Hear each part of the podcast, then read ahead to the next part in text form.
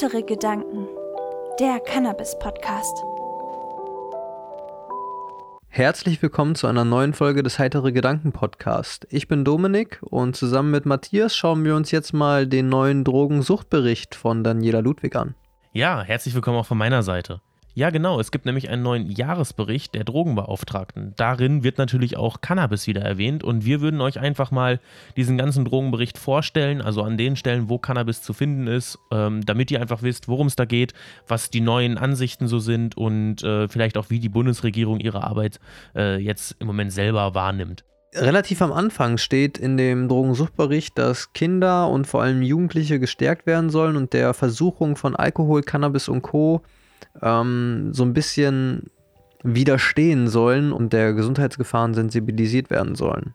Ja, und diese Sensibilisierung, ähm, da ist zum einen ähm, Daniela Ludwig ziemlich stolz darauf, was bei Tabak äh, geschehen ist die letzten Jahre. Das hat sie auch öfter schon in äh, Pressekonferenzen gesagt. Da ist auch einiges passiert, aber natürlich wird auch Cannabis erwähnt und ähm, dort ist dann zu finden, dass Cannabis mit großem Abstand die weit verbreiteste Droge ist unter den Jugendlichen. Also, ähm, ja, genau, sogar Alkohol und Tabak sind noch weiter zurückgegangen. Ne? Es geht auch daraus hervor, dass Cannabiskonsum zugenommen hat und Alkohol- und Tabakkonsum abgenommen hat. Genau, und äh, dann wird halt geguckt, okay, wie kann man es schaffen, dass man diesen Jugendlichen ähm, beibringt, näher bringt, wie gefährlich Cannabis doch ist und äh, sie davon abhält. Was ja grundsätzlich erstmal richtig ist, gerade für das Jugendliche, für das nicht ausgewachsene Gehirn ist Cannabis besonders schädlich. Und für die Jugendlichen wurde dann die Seite cannabis-fakten.de ins Leben gerufen. Ich weiß nicht, wer es alles mitgekriegt hat. Der Deutsche Handverband hat sich schön die Seite cannabisfakten.de genommen, damit ja die meisten, die dann versuchen, auf die Seite der äh, Bundesdrogenbeauftragten zu kommen, auf diese Seite gelangen, denn naja, die hatten halt nur cannabis-fakten.de und als das dann bemerkt wurde, wurde die Seite scheinbar umbenannt in cannabisprävention.de. Also wenn man jetzt auf die Seite cannabis-fakten.de kommt, wird man weitergeleitet auf cannabisprävention.de und diese wird ja auch im äh, Drogensuchtbericht äh, erwähnt. Genauso wie auch die Mach dich schlau TV-Kampagne äh, hier erwähnt wird. Ähm, das war diese, die richtig schlimm war, oder nicht? Genau, die Macht dich schlau-Kampagne ist zum Beispiel auch die Kampagne, wo Videomaterial von MyLab genutzt wurde, was ja eigentlich gar nicht so dafür gedacht war, zumindest von Mai nicht. Und ähm, die machen ja sehr amüsante Sachen, also zumindest für uns Leute aus dem Fachbereich sehr amüsante Sachen, weil es halt einfach schlecht ist, könnte man so sagen. Schlecht verpackt und äh, schlecht recherchiert und einfach schlecht umgesetzt und deswegen halt sehr amüsant ist. Und dann gibt es noch das andere Projekt, was sie auch vorstellen, das ist drugcom.de. Das ist die ähm, ja, von der Bundesregierung die Seite, die allgemein über den ganzen äh, Drogenkonsum und über alle Drogen informiert. Und das sind so die Sachen, die sie ähm, an erster Stelle der Prävention bei illegalen Drogen vorstellen, die unerlässlich sind. Also die als gute Quelle dargestellt werden. Ob das jetzt so gut ist, hm, kann sich jeder selbst so sein Bild drüber machen. Also ich würde grundsätzlich sagen, dass die allermeisten Fakten, die dort genannt werden, halt wirklich stimmen, nur sie oft einfach falsch oder schlecht rübergebracht werden oder auch äh, nicht verhältnismäßig. Also dass ähm, irgendwie Chancen, geringe Chancen auf äh, Nebenwirkungen zum Beispiel, äh, da wird ja nicht gesagt, dass das geringe Chancen sind, sondern die Nebenwirkung wird einfach so genannt. Und äh, da sind halt manche Sachen drin, wo ja man schon sagen muss, ob das jetzt so zu 100 Prozent, also ob wir das jetzt so zu 100 Prozent machen würden, eher nicht. Aber ähm, man kann da sicherlich schon einiges lernen. Ähm, aber so die einzige Informationsquelle sollte es dann sicher doch nicht sein. Aber schauen wir uns mal den Bericht weiter an, nachdem nämlich äh, ja im Endeffekt die Präventionsmaßnahmen, die getätigt wurden, angesprochen werden, äh, geht es noch darum, wie denn so überhaupt die, ja hier steht, wird jetzt genannt, Cannabis-Abhängigkeit der Jugendlichen ist. Ähm, dabei wird dann geschaut, okay, wie ähm, viele Leute konsumieren überhaupt Cannabis und wie viele haben dann einen äh, missbräuchlichen Konsum oder sind sogar abhängig. Ähm, wie genau die ähm, ja, definiert sind, also was genau der Unterschied zwischen Missbrauch und abhängig ist, ähm, kann ich leider nicht äh, genau sagen. Sie geben da nur als äh, Quelle an, dass das nach DSM 4 ist. Ähm, ich habe da drin leider nicht genau diese ähm, Fachbegriffe gefunden, aber zumindest ist es so, dass wohl 8% der Konsumenten und äh, missbräuchlich äh, Cannabis konsumieren und 9,3% der Konsumenten abhängig sind. Also das ist ja auch dieses, ähm, dass man sagt, jeder Zehnte wird ungefähr abhängig von Cannabis. Also das ist beim Cannabis dann doch recht gering, im gerade im Vergleich zu anderen Drogen wie Alkohol. Dort ist äh, ein Dauerkonsum schon deutlich häufiger gegeben als beim Cannabis. Und ähm, das Interessante bei der Abhängigkeit ist auch, dass es so bei 18- bis 20-Jährigen recht hoch mit 10,8 ist. Ähm, dann 21 bis 24 geht es ein bisschen runter auf 7,6. 25 bis 29 sind 11,3, wieder etwas höher. 30 bis 39 sind wieder bei 6 Prozent. Und dann die 40 bis 49 Jährigen bei 15,2. also die sind wirklich richtig äh, dabei. Da sind äh, die meisten Abhängigen Midlife prozentual. Ja, die, ist ja auch gerade, wo legalisiert wird, gerade die alten Leute äh, sind dann da, ähm, die am meisten Cannabis konsumieren, auch interessant bei dem missbräuchlichen Konsum, wenn man da guckt äh, zu den 60 bis 64-Jährigen. Das sind auch mit Abstand die meisten. Da sind 15,3 Prozent der Konsumenten, die einen missbräuchlichen Konsum äh, betätigen. Also ähm, das ist äh, schon recht interessant zu sehen, dass gerade die Älteren äh, vor allem diesen missbräuchlichen Konsum und die Abhängigkeit dort, also wie die das dort äh, haben. Das ist wirklich sehr interessant zu sehen, weil ja immer so auf die jungen Leute geschimpft wird. Und da sieht man ja eigentlich, dass die jungen Leute viel, viel besser mit dem Cannabis umgehen. Also jetzt im Schnitt gesehen mit den alten Leuten oder mit den älteren Leuten. Ja. Das ist schon echt interessant. Ich vermute, es kommt aber also es wäre ja mal Jetzt wäre noch interessant zu wissen, wie es vor, also vor 18 aussieht mit den Jüngeren, also wirklich Teenagern oder so, wie da der missbräuchliche Konsum aussieht. Aber so würde ich jetzt äh, bei der Tabelle zumindest ablesen, dass das Problem gar nicht so krass besteht, dass da im jungen Alter eine Gefahr ist, weil die Leute zumindest zwischen 18 und 20 oder 21 und 24 relativ gut aufgeklärt sind. Also man muss dazu, würde ich natürlich sagen, äh, dass Jüngere deutlich mehr Konsumenten sind. Also ähm, dass bei den 40- bis 49-Jährigen sind aus dieser Gesamtstichprobe gerade mal 0,4 Prozent, äh, die überhaupt abhängig sind. Es sind von den Konsumenten zwar ziemlich viele, aber von den 18- bis 20-Jährigen konsumieren einfach deutlich mehr. Ich glaube, dadurch kommt es einfach, dass vielleicht auch viele gerade im jüngeren Alter noch Cannabis ja. ausprobieren und man sieht nach oben hin, nimmt einfach die Anzahl der Konsumenten ab und die, die halt beim Cannabis geblieben sind, die nehmen es halt häufiger und deswegen sind sie dann hier in diese Statistik bei Missbrauch oder äh, Abhängigkeit drin.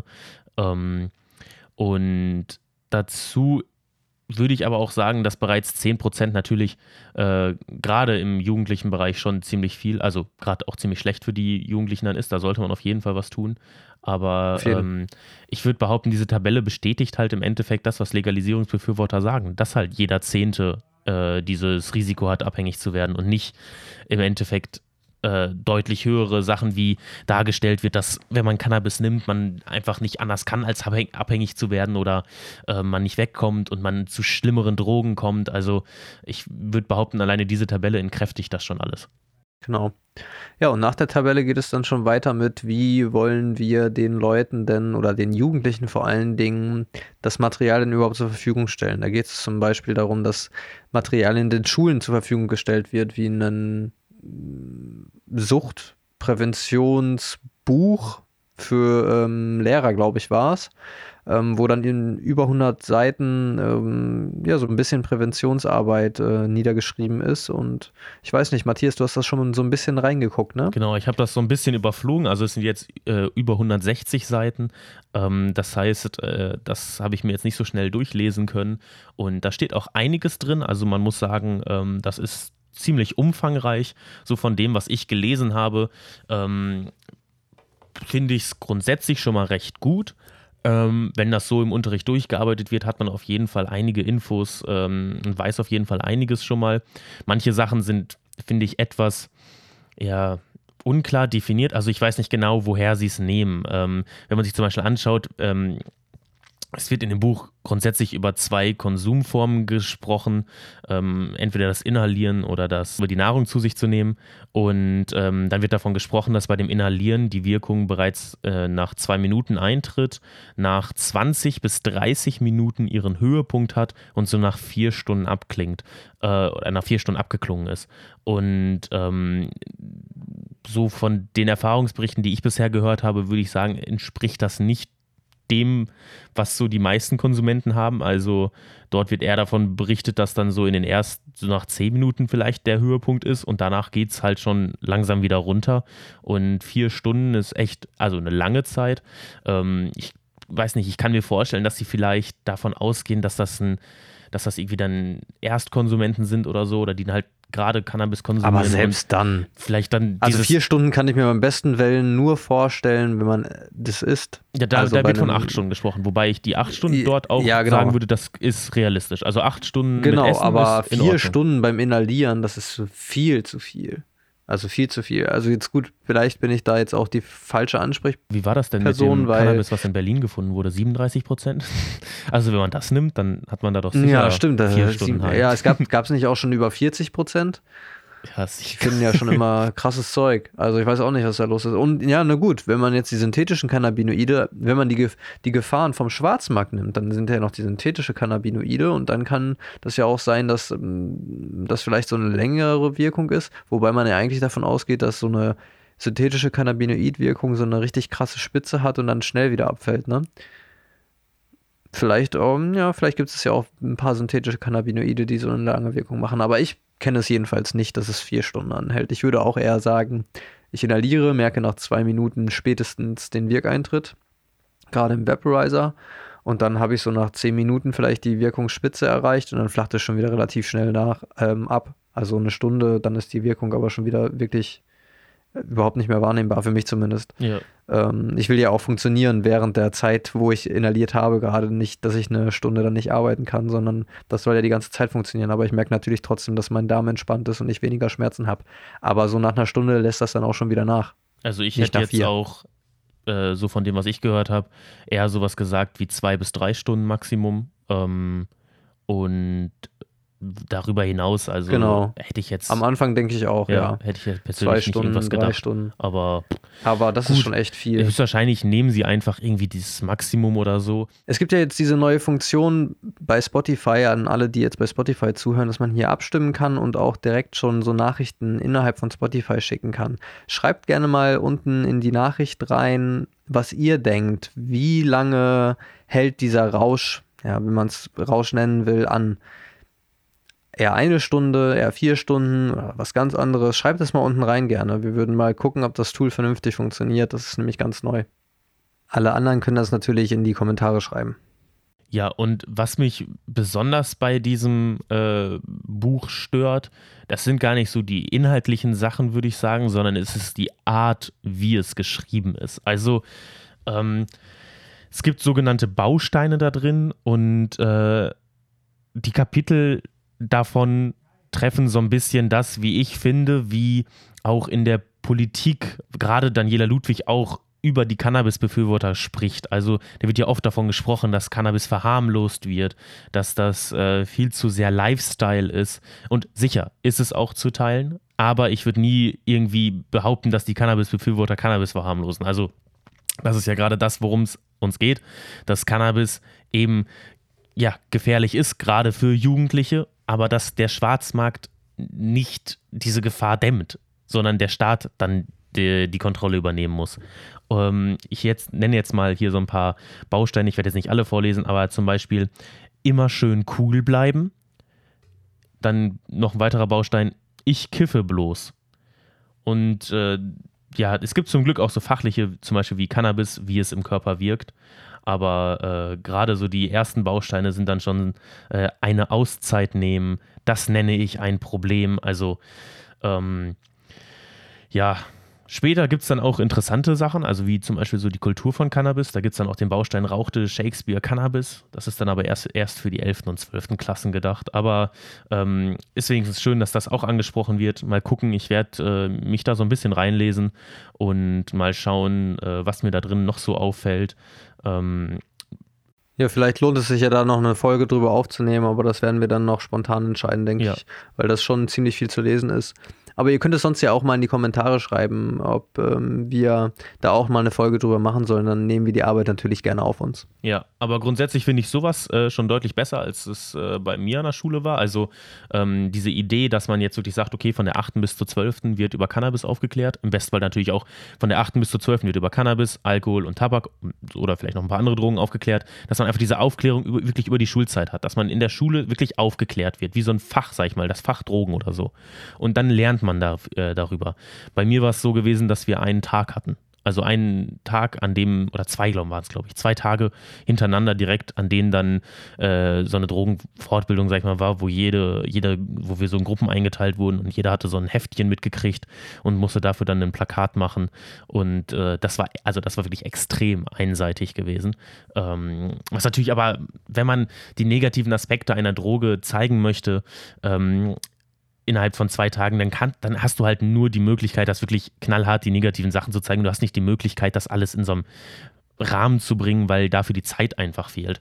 Und gerade wenn man so ein Fach hätte wie äh, Drogen, dann, dann könnte man da deutlich mehr einfach machen und deutlich bessere Aufklärung machen. Also ich glaube, sowas, was sich über mehrere Klassen, über mehrere Jahre hinweg zieht, ist auf jeden Fall der richtige Weg.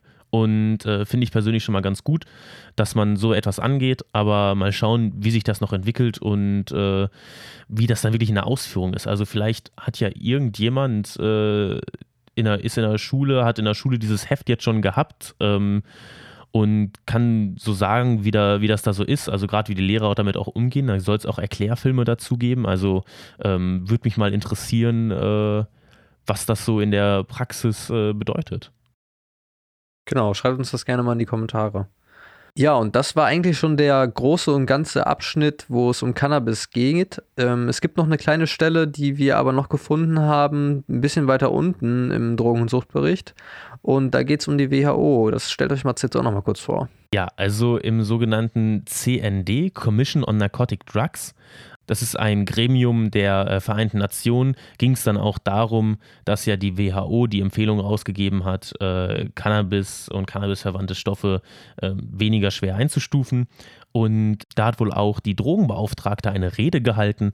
Und ich finde, das sind sehr realitätsferne Sachen, die jetzt hier in diesen, äh, die hier besprochen werden. Also ähm, da wird davon gesprochen, dass äh, sie für eine ausgewogene Drogenpolitik ist. Da muss ich, war ich erstmal stutzig. Äh, dachte mir, okay, was meinen Sie jetzt mit ausgewogener Drogenpolitik? Ja, recht witzig. Sie meinen, dass äh, neben der Säule der Angebotsreduzierung und der Strafverfolgung auch die Nachfragereduzierung äh, und die gesundheitliche Dimension drin sein sollen. Also es soll nicht halt eine einseitige Prohibition, sondern eine ausgewogene Prohibition sein. Es geht nicht wirklich um eine ausgewogene Drogenpolitik, sondern mehr um eine ausgewogene Prohibition. Aber ich finde ja schon mal gut, dass sie die gesundheitspolitischen Sachen äh, mehr in den Vordergrund stecken, denn ähm, sie schreiben auch, schließlich handele es sich bei einer Drogenabhängigkeit um eine Krankheit und suchtkranke Menschen müssen eine angemessene Behandlung zuteil werden. Und ich finde, genau das ist der Punkt, weswegen es keine keinen Sinn macht, einen Cannabiskonsumenten zu bestrafen. Also warum soll ich ihn, weil er eine Krankheit hat, noch ins Gefängnis stecken oder eine Geldstrafe auferlegen? Das finde ich schon mal richtig und wichtig, dass sie das erkannt haben. Also das finde ich ist auch eine der wenigen Sachen, wo ich sage, das hat Daniela Ludwig gut gemacht. Sie hat sich wirklich das äh, portugiesische Modell angeschaut und gesehen, okay, das mit den äh, gesundheitlichen Aspekten, das äh, haben die Portugiesen richtig erkannt, ähm, dass man da mehr auf äh, mehr den Menschen helfen sollte, anstatt sie zu bestrafen. Aber was ich dann aber sehr interessant finde, was ich wirklich sehr realitätsfern finde, ist, dass die Bundesregierung gegen einen sogenannten Krieg gegen Drogen ist und er, hier steht jetzt, Deutschland setzt international Akzente für die Stärkung entwicklungsorientierter Ansätze in der Drogenpolitik. Ah, ja. Also ich weiß ja nicht, ich würde nicht behaupten, dass unsere Bundesregierung, die wir die letzten Jahre hatten, unbedingt so die fortschrittlichste Regierung der Welt war, was Sachen Drogenpolitik angeht. Also was da jetzt sonderlich entwicklungsorientiert ist, da hat sich leider sehr, hat sich da überhaupt was abgespielt? Also ich meine, da kam doch nichts, was wirklich jetzt für eine wirkliche Veränderung der Drogenpolitik ist ich meine, es wird sich jetzt angeschaut, wie es in Portugal ist und Daniela Ludwig spricht oft davon, wie toll sie das doch findet. Aber gemacht wurde ja im Endeffekt nichts. Also Gar nichts. Sie haben noch nicht mal die Petition von 2017 beachtet oder berücksichtigt. Das ist, liegt ja bis heute noch und eigentlich muss sich der Petitionsausschuss damit auseinandersetzen und sie haben es nicht getan. Ich weiß auch nicht, warum nicht. Hm.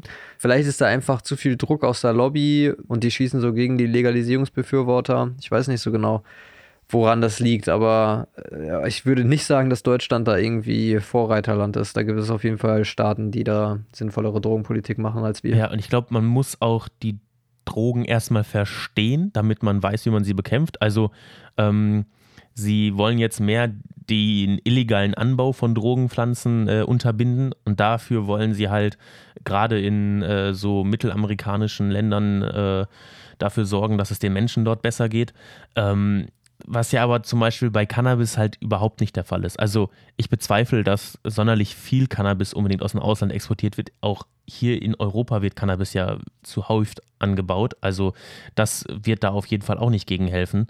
Ähm, aber naja, wir werden sehen, was jetzt die nächste Regierung macht. Ich bin auf jeden Fall gespannt und äh, wenn es jetzt eine Ampel wird, dann äh, bin ich auch äh, davon überzeugt, dass wir eine Legalisierung sehen werden und äh, freue mich schon auf die Zukunft, in der wir ja ähm, solche Sachen dann nicht mehr lesen müssen. Ähm. Ja, wollen wir es hoffen. Wollen wir es hoffen, wollen wir es hoffen. Ob das jetzt wirklich so kommt, müssen wir die nächsten Wochen schauen. Ihr werdet es bei uns auf jeden Fall dann sofort erfahren. Ich glaube, da werden wir dann auch direkt eine News-Folge raushauen. Ich glaube nicht, ich glaube sogar, sondern das wird ganz sicher passieren. Und ähm, dementsprechend hoffen wir, dass ihr jetzt von dem Drogensuchtbericht schon mal ein bisschen was mitbekommen habt. Wir werden den natürlich auch wieder in der Podcast-Beschreibung verlinken. Schreibt uns gerne einen Kommentar, bei Spotify auf jeden Fall den, diese neue Funktion benutzen und uns dort schreiben. Dann können wir nämlich die Antworten auch direkt hier unter der Folge anpinnen und andere Zuhörer können sich die Antworten dann auch noch durchlesen, also was ihr denkt. Und dann bleibt uns nichts anderes, als euch noch einen schönen Abend oder schönen Tag zu wünschen und bleibt schön heiter. Auf Wiederhören, bis zum nächsten Mal. Wenn ihr uns unterstützen wollt, dann schaut auf unserer Homepage vorbei, heitere-gedanken.de. Wir bieten Fairtrade Cannabis-inspirierte Textilien an, Glasaufbewahrung für eure Kräuter und ihr findet auf unserer Homepage auch einen 20% Rabattcode für Terpens. Folgt uns auch auf Instagram und YouTube, um nichts zu verpassen.